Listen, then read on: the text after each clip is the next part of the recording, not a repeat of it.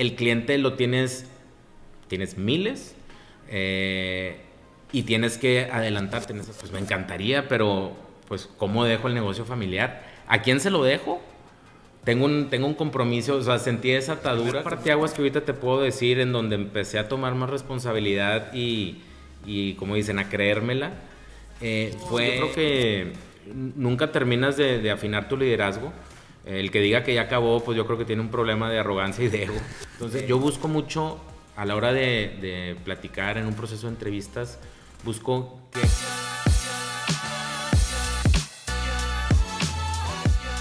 Hola y bienvenido a En Otro Nivel. Yo soy Chago Elizondo, emprendedor, atleta de aventura y anfitrión de este podcast. Mi objetivo con este podcast es contar historias que merecen ser contadas, motivarte y abrirte las puertas a las pláticas sinceras que tengo con mis invitados, personas a quienes considero están en otro nivel.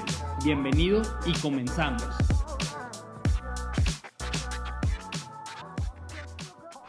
Pues bienvenido Jacobo, para mí es un gusto tenerte aquí. El día de hoy tenemos a un buen amigo y compañero ciclista de invitado. Este, para las personas que no te conocen, Jacobo, voy a hacer una breve introducción. Jacobo Irizar Wolberg eh, estudió ingeniería industrial en el TEC de Monterrey y tiene un MBA en Thunderbird School of Global Management y en el Legade Business School. Trabajó en General Electric, posteriormente en Cemex Francia, tres años como consultor de procesos durante 10 años trabajó en Ferrumaja, empresa que fundó su padre y que manufactura perfiles de acero. Trabajó en varios puestos, emprendió líneas de negocio y llegó a ser director general. Después de eso, durante tres años fue el CEO, director general de la Universidad Regiomontana y desde noviembre es director general de Harmon Hall, ambas pertenecientes al grupo Tálisis o Topaz. Jacobo ha pertenecido a los consejos de diferentes asociaciones civiles y ha fungido en algunas de ellas incluso como presidente. Actualmente es consejero en la Casa Hogar La Gran Familia, Entrepreneurs Organization y el American Chamber of Commerce of Mexico, ambas en el capítulo de Monterrey. Jacobo vive en Monterrey con su esposa y sus tres hijos. Pues bienvenido Jacobo, gracias por haber aceptado la invitación y, y, pues un gusto tenerte aquí. Muchas gracias Santi. De hecho, eh, la semana pasada que te vi ahí rodando ahí por la Huasteca, me dio mucho gusto eh, saber que tienes este podcast eh, y yo encantado de venir a compartir y aprender de lo, de lo, pues de mis experiencias, ¿no? Y con, todo gusto estar aquí contigo. Claro, para los que, para ponernos en contexto, este, la Huasteca es un parque que tenemos aquí en Monterrey donde vamos muchos ciclistas casi todos los días. Y coincidentemente hace como una semana íbamos pues en la madrugada, yo creo que eran como las 6 de la mañana, seis y media, y nos topamos ahí Jacobo y yo y nos pusimos a platicar y lo invité a este podcast. Y pues hoy estamos aquí, ¿no? Entonces Jacobo, hay dos cosas principalmente que me gustaría platicar contigo en este episodio. Y van enfocadas a, tú tienes una trayectoria y una carrera de liderazgo bastante importante entonces me gustaría poder que habláramos sobre temas de liderazgo, cómo liderar desde un equipo hasta una organización de talla mundial. Y la segunda es cómo avanzar tu carrera profesional, para los que nos están escuchando y, ver cómo, pues, cómo llegaste tú a, estos puestos que tienes el día de hoy. Y, y bueno, primero me gustaría empezar por preguntarte, ¿cuál fue tu primera experiencia profesional? Muchas gracias, Santi.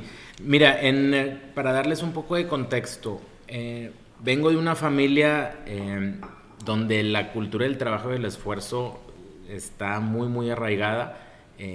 dos familias migrantes, de, uno de Polonia y otro de España, que llegaron sin nada y fueron construyendo su patrimonio ¿no? para, dar, para dar educación a sus hijos. me tocó que si, si, si en sí si lo quieres ver como profesional, profesional no lo fue pero ahora sí que esa historia que te ponen a trabajar desde, desde chavito, eh, haciéndola de todo, eh, desde vender suscripciones de casa en casa, eh, vender macetas, vender pistolas de agua. Ahora sí que, que, mi hermano y yo le hicimos de todo, ¿no? Cuando, cuando yo tenía 13 años, mi papá funda la empresa, ya grande él, yo soy el, yo soy el cuarto hijo de cuatro. mi papá decide fundar su negocio y afortunadamente nos integró a, mi hermano y a mí luego, luego a chambear. Y en ese momento no lo entiendes, hasta a veces causaba, pues a mi hermano y a mí cierta molestia porque teníamos que trabajar los viernes y los sábados y todas las vacaciones. Y ahí pues le hacíamos de todo, ¿no? Como una startup, como un negocio familiar que de hecho empezó eh, seis meses antes de la gran crisis del 94. Okay. Entonces, pues ahora sí que pues había que chambear, ¿no? Y eso pues eventualmente eh, fuimos madurando, luego lo agradecimos el haber participado desde tan jóvenes. Eh, y si me adelanto un poco, mi primera experiencia profesional, ya digamos en una empresa, digamos que no sé el negocio familiar, fue en General Electric a los 19 años, que ahí trabajé un año haciendo prácticas profesionales. En la mañana estudiaba y toda la tarde me, estaba en General Electric. Em, y posteriormente, eh, ya graduado, ahora sí como el, el, primer em, empleo formal ya fue con Cemex Francia, directo recién graduado a los 23 años. Ok. Sí, que en ese momento... Tú recibiste desde el principio para Cemex Francia, o sea, tú, tú eras vete al extranjero. Sí, desde el fíjate que en, en ese momento eh, eh, Cemex acaba de comprar una empresa que se llama RMC, una empresa inglesa, eh, que fue una gran compra que hizo, que hizo Cemex en su momento, te estoy hablando de finales del 2004, eh, que fue cuando yo me gradué. Entonces en ese momento estaban buscando ingenieros que hablaran francés. y entré al proceso de entrevistas y, y es una que fue la coyuntura perfecta, ¿no?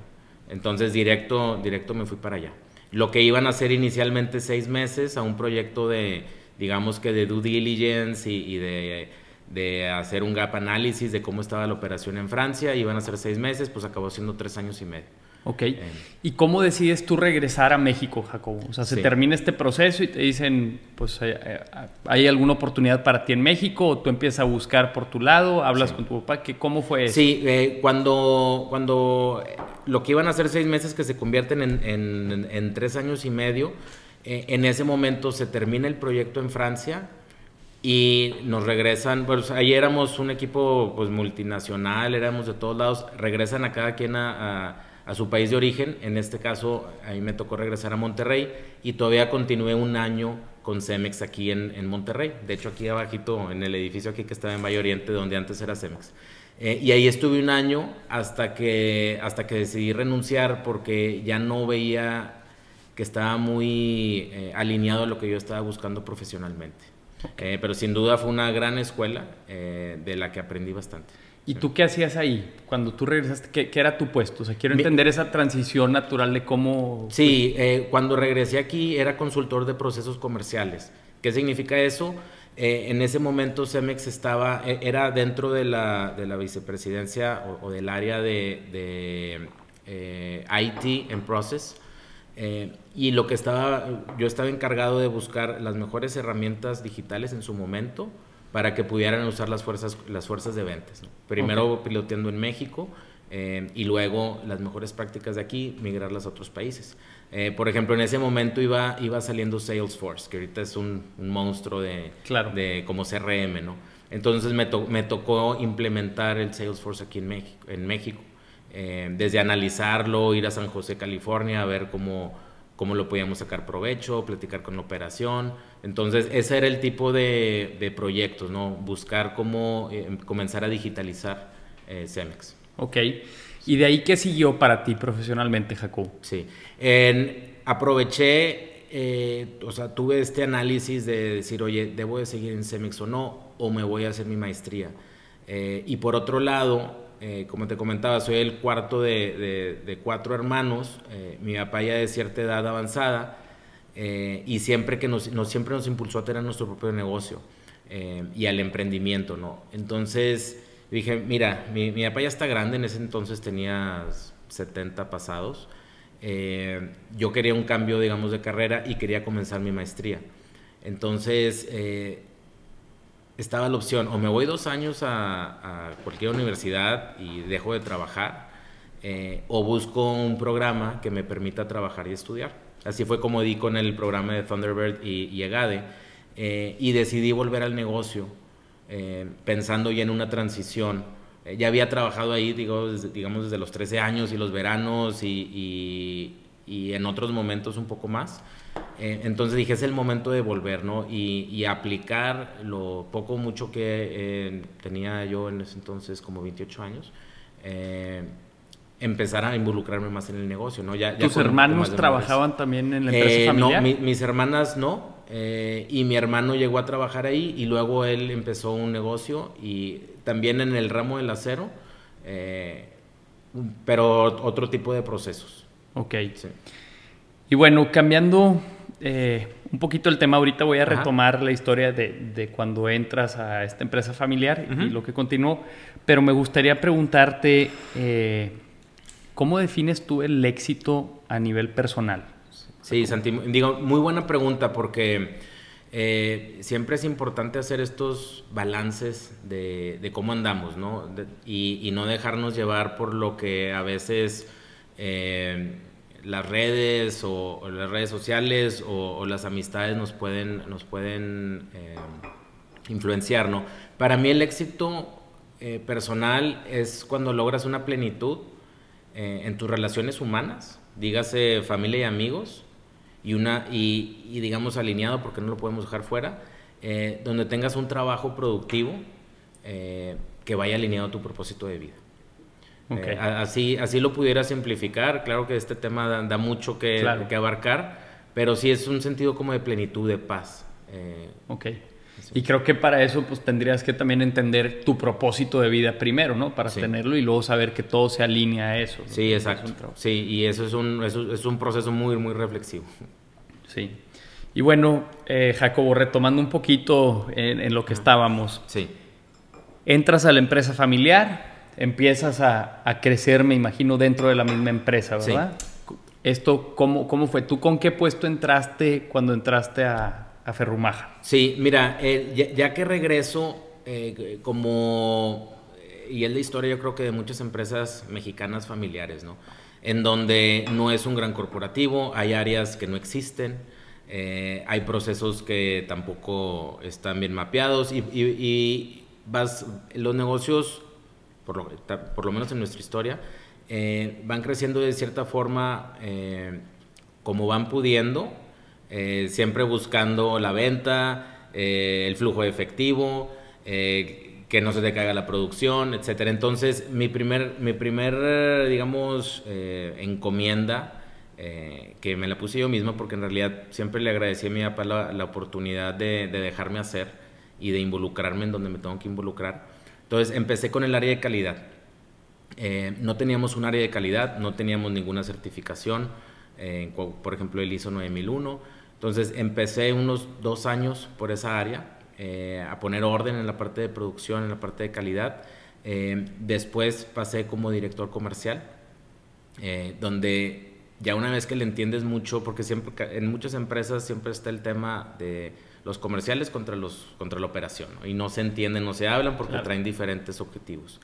Eh, ya después de haber tenido eh, más sensibilidad operativa, ya la, la parte comercial y, sobre todo en el mundo del acero, que es un negocio y es una industria, eh, pues que ya tiene un alto grado de madurez en el mundo, a final de cuentas es un commodity, sobre todo en Monterrey, donde se dieron históricamente las empresas del acero pues tenías que buscar qué más podías hacer, diversificar, así como, como ahorita lo leíste en la semblanza, eh, y diversificar en el entendido que no tienes el capital del mundo. El, acero es una industria que requiere mucho capital, inversiones muy fuertes en maquinaria eh, o bien asociarte. Eh, y bueno, y eventualmente después de, de, la parte comercial, donde también incrementamos bastante las exportaciones a Estados Unidos, y eventualmente eh, ya me, dan la confianza de ser el director general adjunto, eh, en donde ya pues tenía toda la responsabilidad del negocio.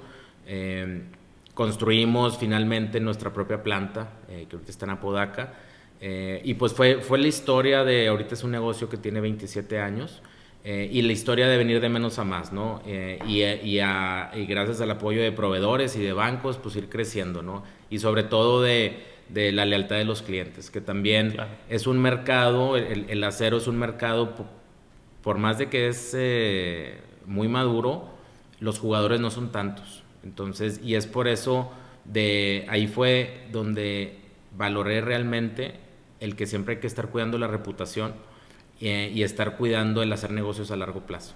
Claro. Que a veces se nos puede olvidar eso, ¿no? Que queremos luego, luego buscar el resultado del 31 de diciembre o el resultado del mes, eh, pero pensar en el largo plazo es muy importante. Oye, Jacobo, y bueno, ahorita mencionabas, llegaste a la posición de director general adjunto. ¿Con quién compartías esa responsabilidad? Con mi padre, que él ya estaba, digamos, en una transición de, de, de salirse de la operación y eventualmente yo tomarla, hasta que la tomé. Ok. ¿Y, ¿Y, cómo fue que tú llegaste, yéndonos un poquito a lo que siguió después? Sí. ¿Cómo fue que tú llegaste al sector educativo? Sí. Te hiciste el director general de la UR. Sí, fíjate que pues, después de estar en, en Ferrumaja como, como, director general, eh, si bien fueron tres, cuatro años, eh, algo de lo que siempre, digamos, eh, aprendido sobre todo sobre la, sobre la marcha, ¿no? Y a base de, también de, de, experiencias de otros, es siempre estarte cuestionando y siempre estar reflexionando. Eh, bueno, tú y yo somos, formamos parte de EO, eh, de Entrepreneurs Organization, y en un, uh, en un programa que tiene EO, eh, que es un programa ejecutivo de irte tres veranos a, a MIT y compartir con otras 60 personas de, de EO, pero de muchas industrias y de muchos países, eh, con el fin de actualizarte profesionalmente, pero también profundizas mucho en la parte personal y en la parte de introspección. Y ahí fue donde, eh, pues a raíz de, de, pues, de ejercicios y de, y de, y de compartir con, con, los diferentes eh, compañeros que se acaban siendo amigos muy cercanos, me di cuenta que el seguir en la industria del acero no era mi llamado. Eh, no era lo que me movía las entrañas, si bien estaba, pues digamos, en un trabajo muy bueno, creando impacto, haciendo, dando buenos, buenos, buenos empleos, creando un impacto en un nivel, digamos, eh, más controlado y más chico. y yo no, yo no me sentía que de ahí debía estar toda la vida, ¿no? y siempre con, con, mi papá y con mi familia tuve una conversación muy, muy abierta en, en donde, si bien valoro la oportunidad, y, y, yo creo que es muchas familias o muchas personas quisieran tener un negocio propio, eh, mi sentido era más de servir hacia la comunidad y de hacer un impacto más grande. Entonces ahí fue cuando, cuando estaba yo teniendo esos cuestionamientos internos, eh, voy a desayunar, me invita a desayunar un amigo eh, que tengo desde prepa, que él se había integrado al grupo Topaz. Y me dice, oye, fíjate que andamos buscando un director general para, para la UR, ¿te interesaría? Mi primera reacción fue, pues me encantaría, pero pues, ¿cómo dejo el negocio familiar? ¿A quién se lo dejo? Tengo un, tengo un compromiso, o sea, sentí esa atadura, que muchas veces esas ataduras las hacemos nosotros mismos, porque en ningún momento yo estaba obligado a estar ahí. Eh, pero mi primera reacción fue como que, no sé si fue una, una mezcla de comodidad, miedo, no le quiero entrar a ese tema, yo ya estoy, digamos que, catalogado para seguirle por aquí. Eh, y pues le dije, no, gracias. Y luego me lo vuelvo a, me lo vuelvo a topar como a los dos meses y me vuelve a decir. Y yo me había quedado con la, como que con, con, la cosa, ¿no? Y luego lo platico con mi esposa Celina. Y me dice, oye, pues hace todo el sentido del mundo por lo que te gusta. Eh, te gusta el tema educativo, te gusta el tema de servir, te gusta el tema de, del impacto. ¿Qué mejor impacto que dirigir una universidad? Eh, y, y, más que es una universidad que tiene el suficiente tamaño para hacer impacto, pero tampoco es tan, tan grande como para mover un monstruo hacia una dirección u otra, ¿no? Eh, entonces, al día siguiente le hablo y le digo, ¿sabes que sí me interesa, sí me interesa participar en el proceso? ¿no? Ya, pues fue un proceso como de dos, tres meses de entrevistas, etcétera. Eh, afortunadamente me dan la confianza de hacerlo y no me arrepiento para nada, ¿no? Es, es, así fue el cambio, ¿no? Eh, te pudiera decir un poco del background de, de mi, mi, mi, primera incursión en educación, pero tú me dices. ¿Qué pasó? Me interesa sí. preguntarte y saber qué pasó del otro lado de la moneda. O sea, en uh -huh. la empresa, claro. ustedes abren una convocatoria para buscar un nuevo director general o empieza un proceso también para, pues, para ese vacío que claro. se va a quedar ahí. Sí, fíjate que esas conversaciones empezaron a dar, eh, digamos, en un verano. Eh, y yo le doy pues yo le aviso a mi papá eh, mi decisión y qué opciones tenemos.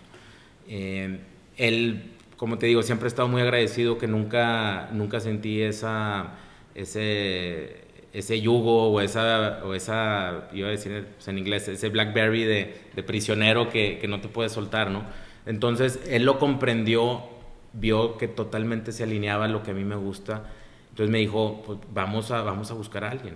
Eh, la idea era, y, y, así fue, es, si bien no iba a estar yo de operativo, sí iba a quedarme en el consejo, eh, digamos, no, no, supervisando, porque pues claro. no puedes estar supervisando todos los, todos los días, ¿no? Pero sí a manera estratégica hacia dónde va el negocio. Y es un rol que sigo llevando. Entonces era, era más que todo buscar a alguien eh, que, me, que, me, que, me, quitara de la operación. Entonces okay. eh, se, pues, se le avisó al equipo y, en, y digamos que se hizo una transición. Eh, yo, yo, le comenté a, a, en, a, Dionisio en la Universidad Regiomontana, le dije, puedo, puedo entrar en, en noviembre. Entonces hubo unos meses eh, que preparamos esa transición ordenada. ¿sí? Ok. Que ya me había adelantado un, mucho en cuanto a dejar las cosas arregladas, ¿no? Es como que no había, eh, no te voy a decir un manual perfecto de puesto, pero sí las cosas arregladas para que fuera una transición más, más ordenada. Más suave. Exacto. Ok. Sí. Oye, Jacobo, me gustaría preguntarte si hay algún evento específico que haya sí. sucedido en tu vida que tú Ajá. crees que han sido parteaguas, así como esto que me platicas sí. aquí, una comida donde un amigo pues, te propuso ser, o no que te propuso, te comentó sí. que existía la oportunidad de ser, ¿no? Y hoy completamente pues definió tu carrera profesional Exacto. hasta este momento, así. Además de esa comida o algo, ¿qué eventos específicos eh, me pudieras mencionar que crees tú son un parteaguas en, en que tú seas el Jacobo que eres hoy? Ya. Eh, mira, yo pudiera pensar en, digo, desde luego que tener una niñez de, en donde, y, y le echo ahí carrilla a, a, mis papás de que era child labor, eh, pero en realidad eso, pues no lo puedo, a, a, eso es más que todo como que una realidad que yo tuve de niño, ¿no? Mi primer parteaguas que ahorita te puedo decir en donde empecé a tomar más responsabilidad y, y como dicen, a creérmela, eh, fue cuando estaba en el TEC eh, yo hay, un programa que se llama Play, programa de liderazgo empresarial, en donde eh, como alumno vas, digamos, patrocinado por una empresa para hacerle algún proyecto eh, durante el verano en varios países. Y había participado dos años en ese programa.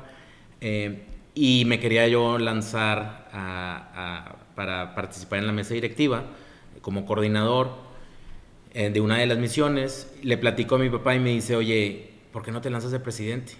Papá, ¿cómo? O sea, no, no me siento como que yo puedo ser el presidente. Y dice, ¿por qué no? Y dije, pues sí, pues ¿por qué no? Eh, yo creo que ese fue uno de los partiaguas en cuanto a empezar a tomar roles de, de, de responsabilidad o liderazgo. Eh, y pues a final de cuentas me, pues me lancé, igual proceso de entrevistas, etcétera. Y, y, y pues también me dieron la confianza y quedé. Ese fue un parteaguas que me dio digamos, autoestima, seguridad a seguir buscando posiciones de liderazgo. Eh, otro es el, eh, cuando, cuando participo, cuando inicio, más bien, cuando me decido participar en el proceso de CEMEX Francia, yo ya tenía dos opciones de trabajo. Eh, una en eh, lo que PepsiCo, Gamesa, y otra en EMAC. Y ya tenía, ya tenía ahí, digamos, la, la posibilidad de entrar. Me buscan de Cemex y digo, híjole, pues es que nomás son seis meses y luego no sé qué va a pasar. Eh, siempre me, yo había estudiado en Francia eh, cuando estaba en el TEC, seis, seis, meses, me quedé enamorado del país, de la cultura, eh, del conocer gente de otros países, etcétera. Y a final de cuentas era una apuesta, ¿no? O le apuesto a estas empresas que también son muy grandes y pues, donde puedo crecer mucho, o le apuesto a Cemex, que en seis meses no sé qué va a pasar. Entonces, pues me, le aposté a Cemex y pues, pasaron las cosas que pasaron, ¿no? Entonces ese fue otro parteaguas. Y definitivamente el que te acabo de platicar, de, de, decidir tener esa plática con mi esposa y que me dio el empujoncito y decir, órale, claro. sí, esto, esto hace sentido con tu vida, dale, ¿no? Oye, Jacobo, ¿y para ti los líderes nacen o se hacen? Eh, yo creo que se hacen, Santi. En su principal componente se hacen. Eh, definitivamente las circunstancias en las que naces y las oportunidades son un, en, en donde naces, son un componente. Eh, si nos vamos extremos, pues, pues, no sé, si naces en condiciones súper precarias está muy, muy difícil, ¿no? Pero, y, es también, digo, y, conectando un poco, es por eso también lo importante de ofrecer oportunidades a, niños y jóvenes, ¿no? Y, nuestro deber de, de, ver a quién más le damos oportunidades, ¿no? Pero principalmente yo creo que se hacen eh, a través de, de, ir tomando, digamos, eh, decisiones de participar eh, y, de, y, de, tener experiencias críticas que te van forjando, que te van madurando. las adversidades también nos van forjando, pero a final de cuentas yo creo que en su gran componente se, te vas haciendo, ¿no? Yo también y es, y es algo que es algo que nunca acabas. y creo que se ejercita. Sí. Creo que eso que acabas de decir antes de, de cuando tu papá te dice, oye, si te lanzas de presidente, y, como dijiste tú, pues eso te dio la confianza de tal vez después volver a levantar la mano o volver a participar en procesos o saber que, que pues está en ti el empezar a tomar la decisión, ¿no? Y yo, pues yo creo que se va ejercitando, Y, y, es algo, yo creo que nunca terminas de, de, afinar tu liderazgo. El que diga que ya acabó, pues yo creo que tiene un problema de arrogancia y de ego. Eh, y, y, ver la historia, a mí me gustó mucho de leer de, la historia, ¿no? Y de, diferentes casos. Eh, a mí me impresionaba cómo, no sé, un Napoleón, digo, podrán ser juzgado bien o mal, no, no quiero entrar en ese tema, pero como a los 33 años andaba conquistando países a caballo, claro que con un mega ejército, ¿no? Pero, eh, o un Mark Zuckerberg que empezó muy chavo, eh, digo, ni se diga el tamaño de empresa que tiene ahorita, y puede hacer muchas cosas dices, oye, pues no es un extraterrestre, es igual que tú y yo. Tienen los mismos miedos, etcétera, pero el mindset es muy diferente.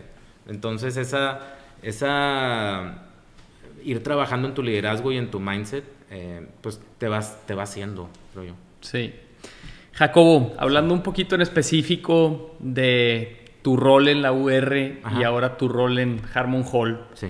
¿Cómo ha sido liderar organizaciones de ese tamaño a través de una crisis como lo fue la pandemia que acabamos de vivir?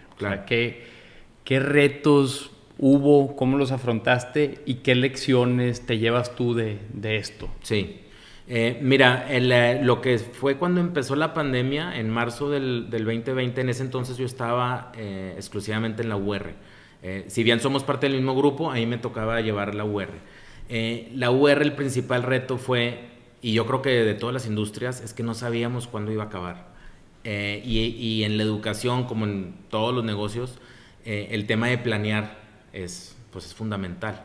Entonces, cuando llega esto en marzo, eh, que si bien afortunadamente ya habíamos invertido lo suficiente en plataformas tecnológicas para tener los contenidos y el, el digamos, el Zoom, todas las plataformas para conectarte, pues nos habíamos recargado como quiera mucho en la parte presencial. Entonces el que te digan, oye, ya el lunes todo, todo digital, no me preocupaban las herramientas, lo que me preocupaba era, era la, la, adopción de las herramientas por parte de los maestros y por parte de los alumnos. Siempre con la presión de eh, cuándo vamos a volver, o hay que invertirle en estas capacitaciones, hay que invertirle en los anchos de banda, hay que invertir en muchas cosas que están tras bambalinas que un alumno pues lo que, pues no, no sabe todo, ¿no? Y, y, siempre la parte de, de la presión del, del, del, alumnado, de los papás, pues siempre es importante porque eh, a veces se pudiera sobresimplificar cómo estamos actuando o, qué acciones estamos tomando, ¿no?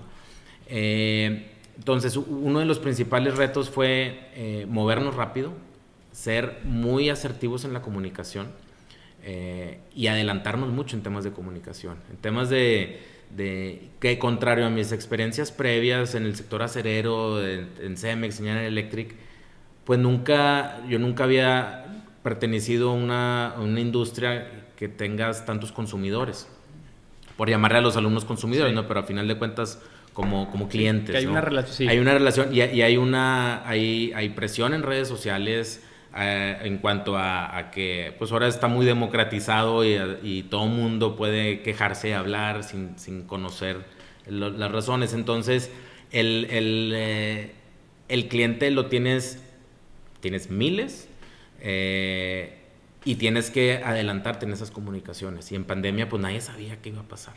Entonces, era mantenernos con una comunicación muy hacia adentro, o sea, hacia nuestros maestros y hacia, y hacia los colaboradores y hacia el alumno. Eh, y ir pensando y tomando riesgos, ¿no? Y, ir avisando y seguir invirtiendo en, eh, en tecnología. Lo, lo, que más queríamos era asegurar que el contenido y la experiencia académica se siguiera dando y ver cómo compensábamos por la experiencia social que los chavos buscan. Podrás tener el mejor contenido, pero los chavos lo, lo, lo que extrañan es estar en la libre echándose claro. Eh, un café con el amigo, platicando, ¿no? O, preguntándose del fin. Y esa es la parte que más extrañan los alumnos, ¿no? Eh, ahora, pasándome un poco a Harmon Hall. Harmon Hall eh, me piden tomar y, me, dan mucha, digo, estoy muy agradecido por esa confianza que me dieron de, pasarme la batuta de Harmon Hall. Harmon Hall es, fue otra historia totalmente diferente, porque era un modelo totalmente basado en eh, la enseñanza del inglés presencial, en donde ahí tenemos más de 100 puntos en todo el país, eh, 16 mil alumnos, y era puro modelo presencial. Cuando los gobiernos cierran las puertas de los centros comerciales, que es donde principalmente estamos, o en las plazas abiertas como los strip malls, que, que, que ahí también tenemos participación, pues ahí sí se nos, ahí nos bajan el switch, pues como en los restaurantes, ¿no? Así de de, pues órale, ya no pueden entrar tus alumnos, ¿no? Y eh, ahí nuestros sistemas no estaban también preparados. Entonces era movernos rápido, perdimos a la mitad del alumnado, perdimos el ticket promedio, la colegiatura, pues no podías cobrar igual. Eh, y, además pues tenías la presión de toda la nómina y, todos los compromisos con pago de rentas, etc. Eh, y en los dos casos los equipos sacaron la casta y ahí es donde sale y, donde sale y, te sientes muy orgulloso que tu equipo está respaldando y que no está solo. Claro. Entonces ahí es donde dices, híjole, pues estamos, ahora sí que literalmente hicimos un situation room. Yo, no les decía que le, hablaran war, room. porque tenía una connotación muy negativa. Es situation room. O sea, tenemos un gran, gran problema. Pero pues hay que sacarlo, ¿no? Y todo el país está así. No es no está en nuestro control, pero vamos a dar lo mejor para nuestros alumnos. Sí. Y bueno, qué bueno que mencionas ahorita a esto de, tener un buen equipo. Sí. Y, qué buscas tú en los miembros cercanos de tu equipo? O sea, los, con los que convives en el día a día, ¿qué cualidades buscas o qué, perfiles? Mira, en, este, en, en mi experiencia me ha pasado de las dos, ¿no? Una es contratar a gente de tu equipo cercano y otra es heredar equipos. Eh, y las dos son realidades por las que todos vamos a pasar. Eh, en algunos casos eh, heredas equipos, puedes hacer cambios y en otros es, no hay cambios. Trabajas y dales chance y ahorita no hay para andar haciendo cambios. ¿no? Y en otros, pues si te toca from scratch. ¿no? Yo lo que, más, que las competencias técnicas que pudiera tener alguien, busco cómo se alinean sus valores con los de la empresa y con, y con, y con los del mismo equipo digamos, con los estándares que ha puesto el equipo, porque al final de cuentas acaba siendo una tribu. Eh, por lo general, digo, me ha tocado tener equipos desde dos, tres personas hasta nueve, diez, ahorita, ahorita en mi equipo tengo diez, eh, y acaban teniendo una misma esencia. Y a veces, si contratas a alguien que tiene muy buenas competencias técnicas, pero no trae la cultura ni de la empresa, ni en sí hace fit con el equipo, el mismo equipo lo expulsa eh, y lo, lo votan, ¿no? Es como que no hubo, no hubo una compatibilidad.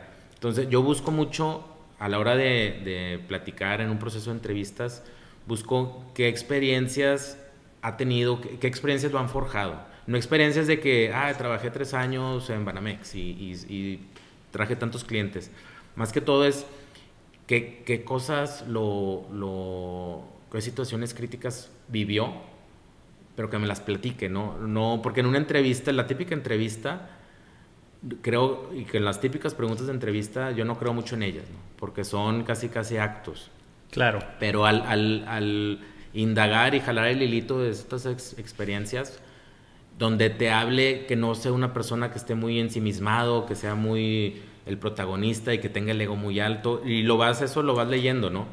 Contrario, alguien que habla del equipo, de cómo se apoyó, y cómo aportó y cómo le ayudaron, que se vea cierto grado de humildad eh, y de ganas de querer de, seguir creciendo y aprendiendo, eso lo valoro mucho, ¿no? Claro. Eh, porque a, final de cuentas, eh, cuando se vienen las pandemias, cuando se vienen los grandes problemas, cuando se vienen temas económicos, cuando se viene el tema de que alguien tiene que dar el extra, pues ahí es donde sacan el carácter, ¿no? Y bueno, y hablando de esto, Jacobo, para ti, ¿cuál es la situación más difícil que te ha tocado vivir? y, y, también la decisión más difícil que has tenido que tomar, si la tendrás ahí en mente. Eh, mira, en, tanto, tanto en UR como en Harmon Hall, eh, los dos negocios me tocó, digo, el, primero UR era parte de, de un turnaround. Eh, la UR ha pertenecido a varios grupos en Monterrey, a Citza, Vitro, el último fue Cemex. entonces era cómo llegar y ya había habido un trabajo previo del turnaround de un negocio. Eh, y en Harmon Hall también me tocó la situación de la pandemia. En los dos casos, para mí lo más difícil es cuando se tienen que hacer decisiones de reestructuras organizacionales, mm. eh, en donde por la situación, por la estrategia, eh, pues hay que darle las gracias a gente, ¿no? Y, y la situación, y a veces tienes que, pues darle las gracias a gente muy buena, ¿no? y, que conociste a su familia y que tuvieron integraciones padrísimas. Entonces, esas decisiones no son, no son fáciles. A final de cuentas, eh, tienes un porqué de esas decisiones y, y, vuelvo al tema de, de, pensar en el largo plazo y, en el, y en la estabilidad de un negocio, ¿no? que si no lo haces, sabes que vas a afectar pues no nomás a una persona, sino a, a los otros cientos o miles de colaboradores. ¿no? más, más los alumnos. Entonces, eh, pero esas decisiones nunca me son fáciles. Claro, pues sí, me imagino. Y regresando al tema educativo y a tu rol ahora en Harmon Hall, sí. ¿tú cómo ves el futuro de, pues en este sector, en la, educación en general y luego en particular en Harmon Hall? ¿Cuál es la estrategia de aquí para adelante? ¿Van a regresar a las aulas? ¿Van a eh, dejarlo digital? ¿Van a Mira, en, temas de la educación como tal, definitivamente los modelos híbridos eh, van a llegar para quedarse. Eh, no, no creo, y te hablo a título personal, digo, y también como parte de la empresa, eh, el volver a, lo que conocíamos antes de marzo del 2020, no creemos que vaya a volver. ¿no? O sea, se ha encontrado muchos beneficios de la parte híbrida, tanto en temas de movilidad en ciudades grandes, ¿no? el, el ahorro que hay en traslados, el aprovechamiento que hay muchas veces que te permite tener eh, docentes que, que, antes no los tenías accesibles porque no se podían desplazar o porque están en otra ciudad. Eh, el poder hacer grupos eh, más nutridos de alumnos que están en otras ciudades, que antes esos mercados pues no los podías, no los podías atender porque pues, no podían presencialmente. entonces la, la nueva realidad de la educación en cuanto a la impartición, definitivamente híbrida. Eh, ahora, algo que ya viene, o sea, muchas de estas cosas ya se veían venir, la pandemia las aceleró, eh, pero en sí, como el modelo universitario y el modelo de impartición tradicional, ese va a cambiar totalmente. O sea, ahorita pensar y ahorita muchos crecimos con el, ay, quiero mi título de tal universidad y van a ser cuatro años y eso para mí, es, los títulos van a acabar perdiendo valor. Eh, porque cada vez las empresas o, los eh, emprendedores valoran más las experiencias, eh, las certificaciones, experiencias reales, proyectos. Entonces, yo lo que visualizo es que en un futuro, pues los, los jóvenes van a buscar el, el, el tener cosas mucho más tangibles. ¿Y ustedes están entrando a eso como grupo? O sea, en vez de, no en vez de, sino además de títulos, empezar con certificaciones. Sí, por, ejemplo, te platico, Harmon Hall eh, se conoce como una escuela de inglés, 55 años en el mercado, eh, la escuela número uno en inglés, presente en todo México. ¿En qué lo estamos transformando? En un Lifelong Learning Center. No nomás va a ser inglés, el inglés va a ser una de las, digamos que de las aristas, ¿no? Eh, pero lo que vamos a reforzar y que ya, ya empezamos hace dos meses y, era parte de la estrategia es abrir el área de tecnología. Ahorita hay un gran vacío en programadores, en, eh, desde community managers, todos los lenguajes de programación. El poco talento que sale de México se va a Estados Unidos. No, ni los dejan acabar, vienen y se los llevan los scouts de talento y vámonos. Entonces, hay, hay gran necesidad en México de, de gente que tenga eh, digamos, estos conocimientos y no necesitan cuatro años para aprenderlos. Entonces, proporcionar estas herramientas rápidas, a lo mejor es una inversión de seis meses, un año, pero prácticamente el mercado te lo paga el doble a que si sales de ser contador, si sales de ser ingeniero, si sales de licenciado en, administración de empresas. Otra de las áreas que estamos abriendo es negocios, negocios y finanzas y una última vida y bienestar. Entonces vamos a evolucionar de ser el Harmon Hall tradicional a ser un Lifelong Learning Center, en donde no nomás vas a ir a, sacar un, un, certificado en algo, ¿no? sino toda tu vida vas a necesitar algo si tienes esa mentalidad de crecimiento y queremos lograr esa movilidad, esa movilidad laboral en las comunidades que no tienen el dinero para irse a Estados Unidos a estudiar o aquí en las principales universidades. Digamos, democratizar el acceso a los mejores contenidos con los mejores profesores. Órale, qué interesante cómo, cómo, esta migración de ser escuelas de inglés a ser centros como de pues, aprendizaje continuo, ¿no? En diferentes ramos. Oye, Jacobo, y bueno, para los que nos están escuchando y, van empezando sus carreras profesionales, ¿qué recomendación les podrías hacer? Que si, pudieras decirle algo ahorita a un chavo que tiene 20, 23 años, ¿qué, ¿qué, le dirías? Em, mira, eh, podría compartir unos 4 o 5 puntos, creo yo, que, que les pudieran eh, servir. Eh, primero que todo, diría ser súper curiosos el momento que decimos, híjole, es que así estaba, desde que yo llegué así estaba, mejor no le muevo. A ver, pregunta por qué y, qué más, y, qué puedes, digamos, ir indagando, ¿no? Porque eso te va llevando a muchas avenidas y te empiezas a distinguir, creo yo. El, el, cuando vas entrando a una, a una empresa o cuando vas haciendo tus prácticas, etcétera, luego, luego vas distinguiendo qué chavo o qué, o qué chava está más, más vivilla, ¿no? Más eh, siempre está dispuesta o dispuesto a, dar el extra, eh, aunque no le pagues más, aunque se tengan que quedar más tiempo. Entonces, en medida, y no quiero sonar trillado en el de salirte de tu zona de confort, pero sí en el, en el, en el tema de reforzar el de no, no, te conformes con hacer lo que te toca e irte a tu casa, ¿no? Sino eh, siempre estarte cuestionando qué puedes hacer mejor, pidiendo feedback de, ¿cómo le, puedo, cómo, ¿cómo le puedo hacer para ser más productivo? Y creo yo también estar muy atento a leer o a preguntar o indagar cuáles son las prioridades o del jefe que te tocó o del cliente, o sea, siempre estar como que cuestionando, a ver, sí, tengo 20 cosas que hacer, pero realmente cuál es ahorita lo que le está quitando el sueño a mi jefe eh, y cómo, cómo, yo le puedo entrar a ayudarle con eso. Eh, y, creo yo que eh, también diría ser muy, muy celosos, muy selectivos en qué invierten el tiempo. Ahorita, digo, y, pues, muchos años, ¿no? Pero ahorita está mucho más marcado los distractores que hay. Eh, y te puedes pasar scrolleando Instagram 3, 4 horas y nomás fue puro... no, no, no, estoy diciendo que no lo hagan, ¿no? Sino controla nomás tus tiempos, ¿no? Porque si, si haces un balance de tus tiempos y le inviertes, oye, a, ver, a lo mejor en estas horas pude haber aprendido otra cosa o me pude haber involucrado en otra área de la empresa que no me llamaron, pero que yo me estoy voluntariando, eh, o puedo tener un mentor. Entonces, si haces un balance y dices, está bien, no quiero dejar de ser chavo y no estoy diciendo eso, pero nomás, nomás balanceale. Claro. Porque todos, todos quieren nuestro tiempo y atención. Sí. Y sobre todo las redes de eso hacen negocio y cada vez es más, o sea, cada vez hay, como dijiste tú, más distractores, más lugares donde se te va yendo el tiempo, ¿no? Sí. Tú, más o menos, muy general, ¿cómo usas tu tiempo? Mira, le, yo trato de balancear mucho y tengo muy presente el que tengo, o sea, me debo a mi familia y mi prioridad es mi esposa y mis hijos, ¿no? Eh, y mis tres hijos.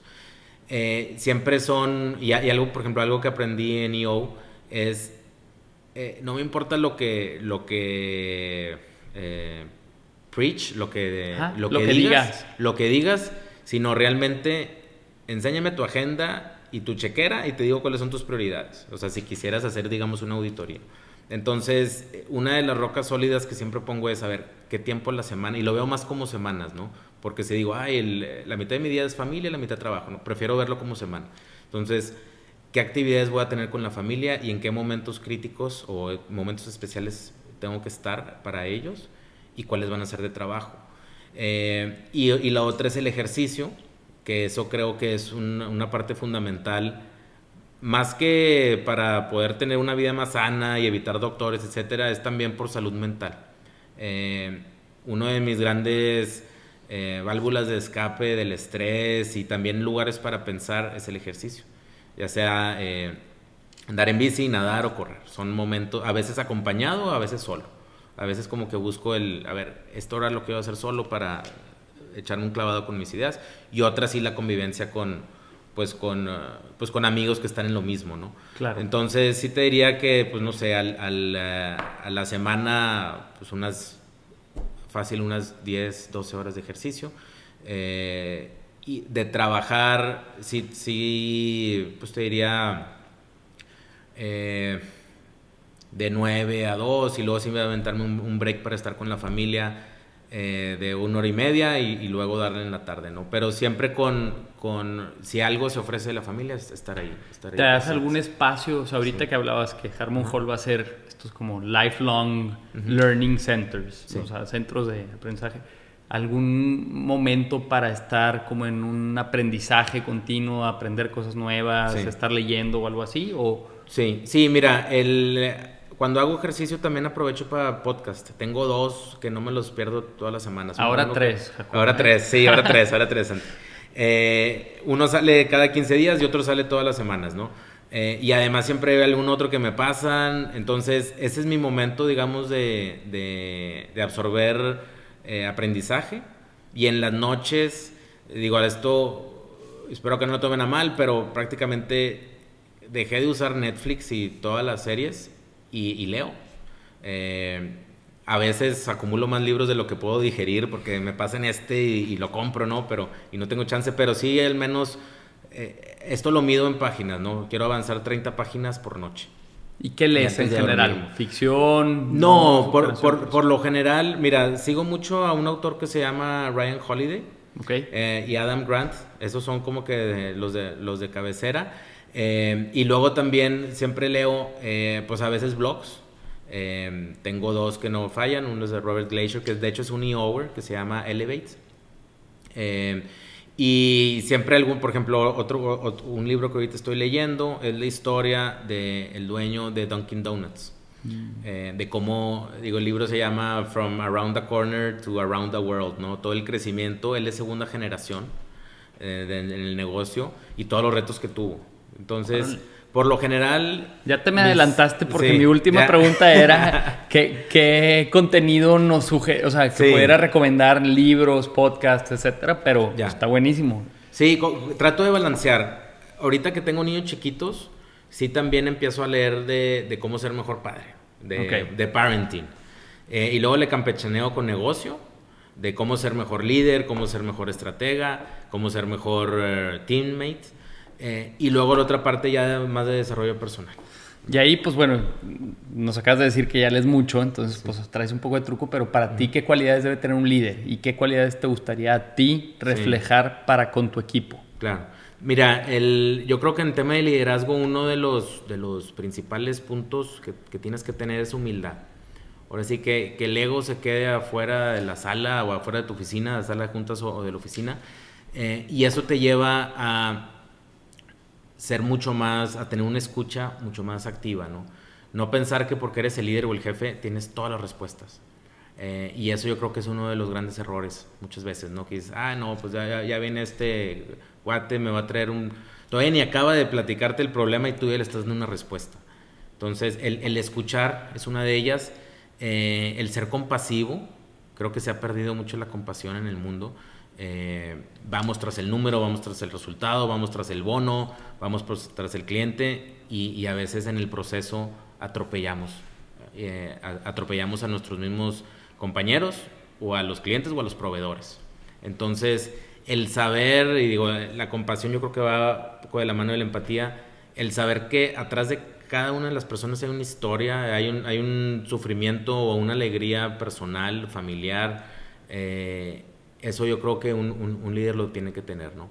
Desde luego que tener una visión muy clara de hacia dónde quieres llevar el negocio, eh, dar esa, esa eh, claridad, eh, porque muchas veces el los equipos no saben. Tú la tienes, pero no la transmites. Tú hablas, tú hablas, tu propio idioma, te la quedas, no la transmites, y luego se los está exigiendo, espérame. Y eso va un poco de la mano de comunicación. Creo que un, líder siempre tiene que estar eh, esforzándose en comunicar bien. No nomás los objetivos y las metas, sino eh, desde instrucciones básicas, eh, integrar al equipo para que juntos construir. O sea, no, ser un dictador, sino realmente crear consenso. Y eso, de, digamos que por la tangente también te va a ayudar a implementar eh, los grandes cambios. Em, y pues yo, yo, diría que, digo, sin querer alargarme mucho, son pues esas y, ese sentido de autocrítica. Yo creo que de siempre estar pidiendo feedback de, de, cómo estás haciendo tu chamba. Aunque seas el dueño, ¿no? Claro. que tengas todas las credenciales del mundo, siempre estar como que tomando ese pulso de cómo van las cosas. ¿Cómo haces eso y con quién lo haces? O sea, ¿lo haces con tu jefe o lo haces con tu equipo o lo haces con tu familia? Mira, ¿dónde tomas ese pulso? Sí, mira, yo, yo, yo, creo mucho en las evaluaciones 360. Ok. Desde, desde que te evalúe tu, tu cliente, tu proveedor, a veces somos bien gachos con los proveedores. Y, y, algo que he aprendido es que los proveedores hay que tratarlos igual de bien que los clientes, porque muchas veces nos debemos a ellos y son parte del ecosistema. Entonces, el feedback tiene que ser tanto con la gente que te reporta, con, eh, con proveedores, clientes, si tienes socios, si tienes jefe, eh, y, si, y si tú eres el dueño, pues como quiera, con, o sea, algún jefe tienes, y, y, si eres el dueño, pues el jefe es tu cliente. Claro. Entonces, si no tienes esa apertura, o, o si el ego lo tienes muy alto y dices, no, pues yo estoy a todo dar, eh, se ven tranquilos, a ver, pregúntale bien, o investiga vete por el backdoor eh, y, ah, vas a ver, ah, pues, pues, no eres tan fregón como dices. Entonces, el, siempre tener esa, esa, ese sentido de autocrítica o de self-awareness, eh, creo yo que es muy, muy válido. Oye, Jacobo, ¿dónde te ves terminando tú tu carrera profesional? O sea, en muchísimos años de aquí. ¿Te ves en el sector educativo? ¿Te ves regresando a la empresa familiar? ¿Te ves ¿De pues, docente pues, haciendo qué? Sí, mira, del, digamos, ahorita tengo, tengo ya prácticamente 40, hablando en unos 30, eh, 35 años. Yo me vería eh, participando mucho más en asociaciones de, beneficencia eh, y comunitarias o, asociaciones civiles, por ejemplo, como EO o con, o con, las que ahorita estoy participando. Creo yo que es un deber que tenemos y no nos tenemos que esperar a que nos retiremos. Eh, mucha de la mentalidad a veces en México es, no, pues ya que tenga mi patrimonio, ya que tenga lana, ya que gradúe a mis hijos, ya que los case, ahora sí le empiezo a entrar. Pero el país no, necesita mucho más compromiso y mucho más participación. Entonces, uno de mis retos es, eh, si bien no terminar mi carrera, empezar a hacerlo, ¿no? Sino ahorita ya activarme mucho más. Eh, nunca es suficiente y a la vez pues tienes que balancear también con tus otras responsabilidades. Eh, pero también me vería más diversificado en mis inversiones, en, mi, en el patrimonio que poco a poco voy haciendo. Eh, pues tenerlo diversificado y sí participar como socio en, en, otras industrias. Soy muy inquieto en cuanto a, a no especializarme en una industria. Así como me pasó en, oye, no nomás acero y conocer al network del acero eh, y aportar nomás ahí, sino también participar en otras, ¿no? Así, el, el tema educativo yo creo que siempre va a ser mi pasión porque va muy ligado a la transformación de comunidades. ¿Te ves en la industria privada toda tu vida? Sí, eh, sí, pero sí te diría que al tema público, al tema político, de alguna manera hay que entrarle. Eh, luego nos quejamos de, oye, es que tal persona y que el corrupto y que... Pero la realidad de las cosas es que mucha gente no hace nada. Ni siquiera quiere participar en la junta de la colonia porque como sociedad creo que tenemos un, gran egoísmo, eh, un gran sentido de conformidad eh, y no queremos moverla a nadie, pero sí queremos exigir. Entonces dices, oye, ¿por qué tenemos a los candidatos que tenemos? Pues ¿quién le quiere entrar? Sí. Entonces, si eventualmente, y no le puedes entrar solo, o sea, no estoy hablando, eh, eso sí, como dicen, no hay niños héroes, porque solo olvídate, hay que entrarle como sociedad o en conjunto. Y se me hace interesante lo que comentas. Ya, ya nos vamos acercando al final del episodio, Jacobo, pero que, que hablamos de, de pues, los políticos y la corrupción y, demás, sin entrar en, en colores ni en partidos ni, ni, politizando esta conversación. Sí. Me gustaría preguntarte si al nivel de empresas como en la que participas el día de hoy, existen plan A y plan B dependiendo de, por ejemplo, los resultados electorales que haya ahora en este verano, ¿no? Sí. Sin decir quién gane, quién pierda, sea sea A o B, solo el saber que hay diferentes alternativas dependiendo de cómo quede la composición política de nuestro país. ¿Es, algo que ven? O, pase lo que pase, ustedes tienen su plan estratégico y se va a seguir el mismo, esté quien esté? Sí, mira, sí tenemos el plan estratégico, esté quien esté, esté quien esté. algo que yo creo que los, los empresarios y en sí, eh, desde el mom and pop shop hasta hasta las grandes o medianas empresas, las pymes, que son la gran mayoría de, las empresas en México. Algo que hemos sacado de la casta es que a pesar de quién esté, tenemos que, tenemos que dar nuestro servicio, dar nuestro producto y ver, y ver cómo lo hacemos. ¿no? Eh, sí, sí tienes que, digamos que estar preparado para varias, varias alternativas. No puedes eh, poner, digamos, todo, como dicen, todos los huevos en una sola canasta pero pues tampoco puedes planear para todos los escenarios, ¿no? Y tampoco puedes, eh, creo yo, estar... Eh, eh, cambiando Cambiando o, digamos, con este grado de incertidumbre o para ver qué escenarios va a haber. Entonces, tenemos que seguir para adelante, tenemos que ayudar, sobre todo las empresas que, que son más medianas o grandes, en, en el accountability que tiene el gobierno y también unirnos como tal para, para proponer. Muchas veces sí quieren escuchar, el tema es que nadie, nadie se les acerca por lo mismo que hay mucha desconfianza. Claro. Pero digamos que si como sector educativo eh, nos acercamos con cualquier candidato a la gobernatura y decir, mira, tenemos este, este, este plan educativo público, ni siquiera para nosotros, para, para, para Nuevo León o para el estado en el, en el que estás, ¿no?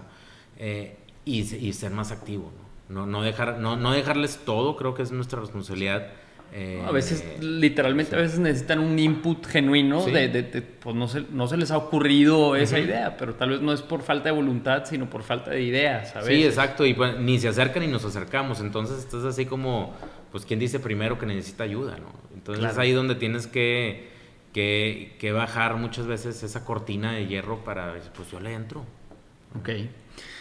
Bueno, Jacobo, eh, si hoy te toparas al Jacobo de 20 años y tuvieras la oportunidad de decirle lo que quisieras, ¿qué le dirías? Compra acciones de Apple. no, mira. Compra Bitcoin. Sí, compra Bitcoin. No, le diría, primero que todo, o sea, hace 20 años, ¿ok? Una es, eh, nunca pierdas ese sentido de autocrítica, creo yo. Siempre es ver, o sea, esa mejora continua y qué puedo hacer mejor. Eh, si empiezas a hacer, eh, pone tú que estás recién graduado, si empiezas a hacer eh, pequeñas inversiones, invierte en cosas que le entiendas. Yo he perdido lana por irme con el flow y, y no, es que ahora invierte en esto, y ahora el Forex, y ahora Y nomás te, te, metes como el borras y acabas perdiendo porque no le entendías. Y esto es algo que te lo dice, eso lo dice mucho Warren Buffett. Invierte en donde le entiendas, ¿no? Porque luego te puedes ir con los espejitos. Creo yo que siempre tener el mindset que tenemos que devolverle algo a la comunidad. No nomás, aunque, aunque estés chavo, aunque tengas 20 años, 21, no nomás pienses en ti, en tu crecimiento, en, en, el dinero, en comprarte el carro.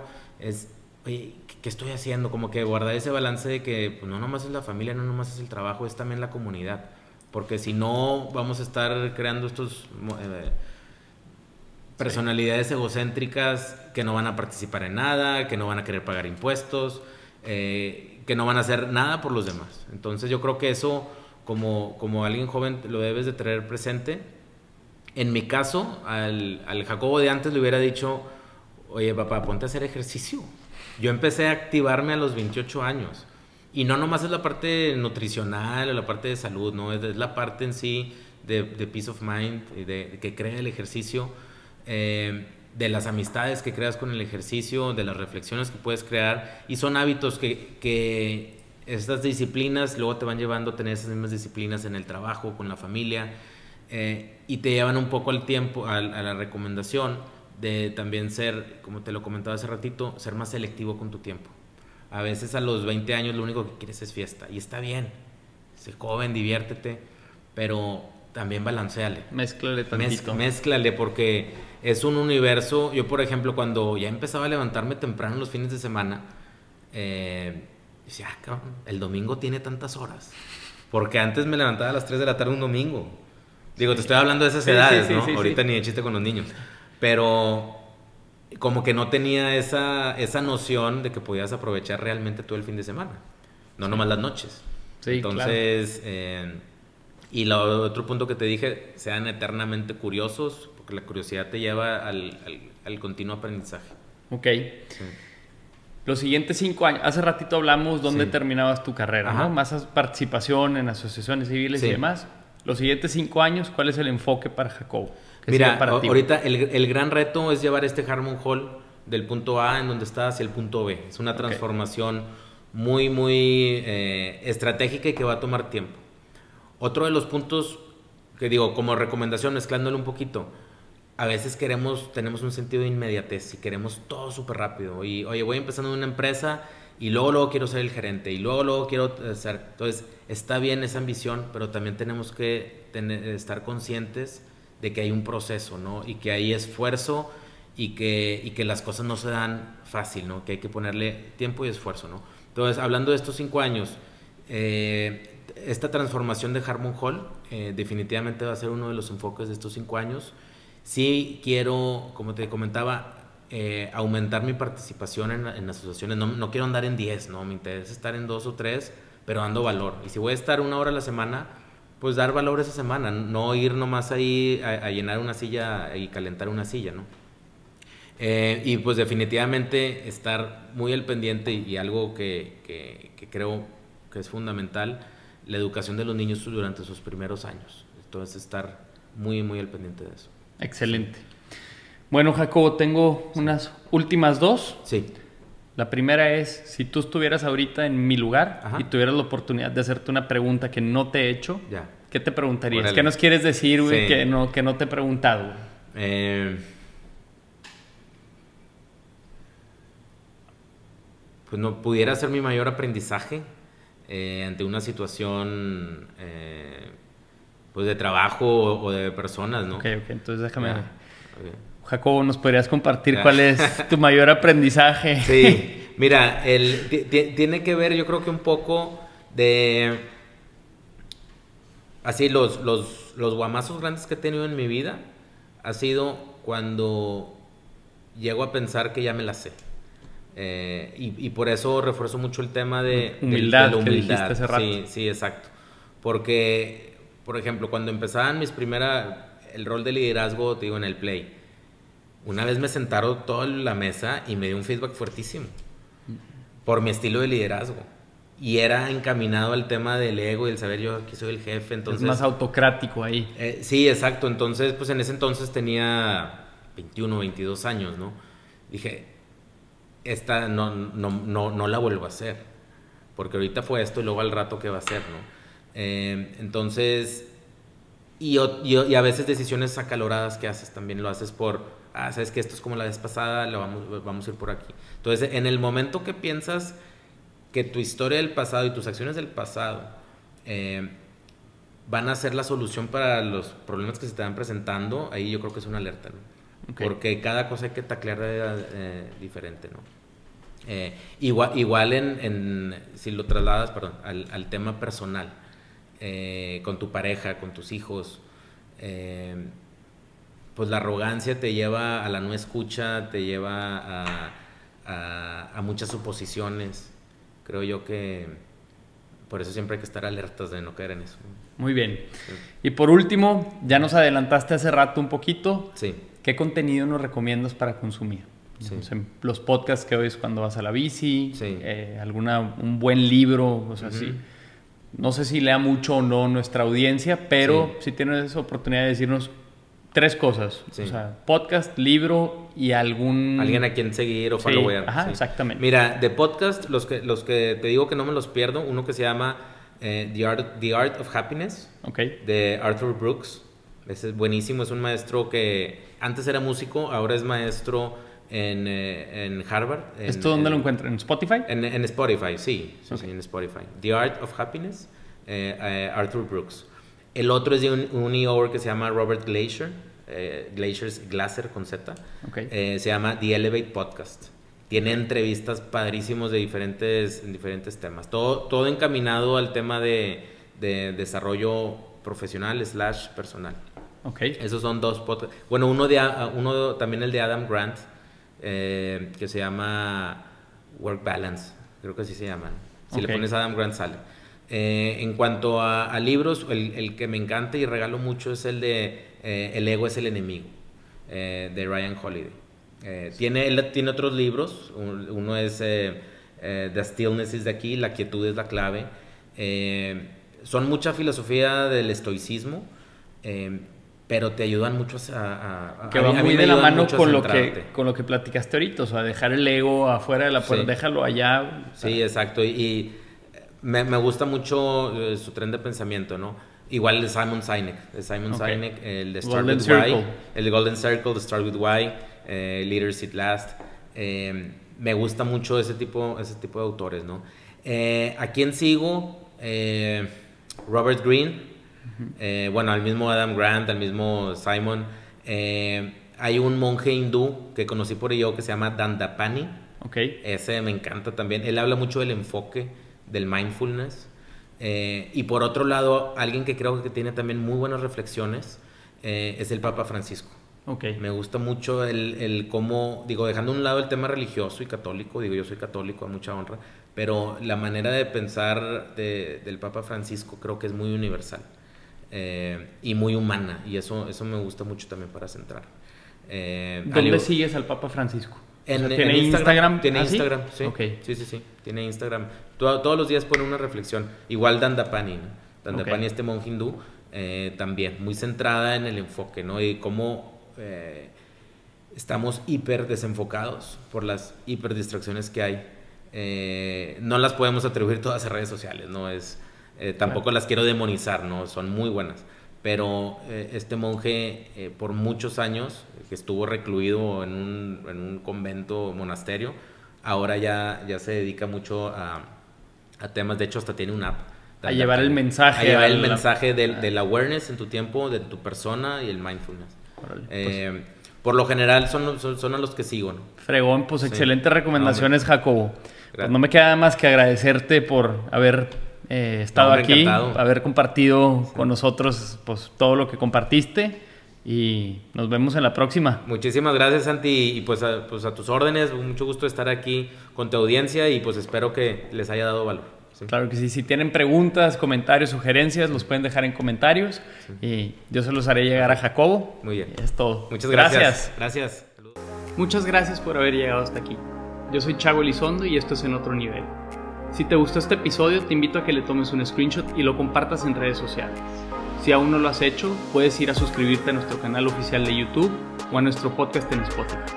Y si tienes alguna sugerencia, quieres decirme qué te gustó, qué no te gustó, o tienes algún invitado en mente que te gustaría que entrevistemos, por favor házmelo llegar a través de mensaje en mi cuenta Chago Elizondo. Muchas gracias y nos vemos en la próxima.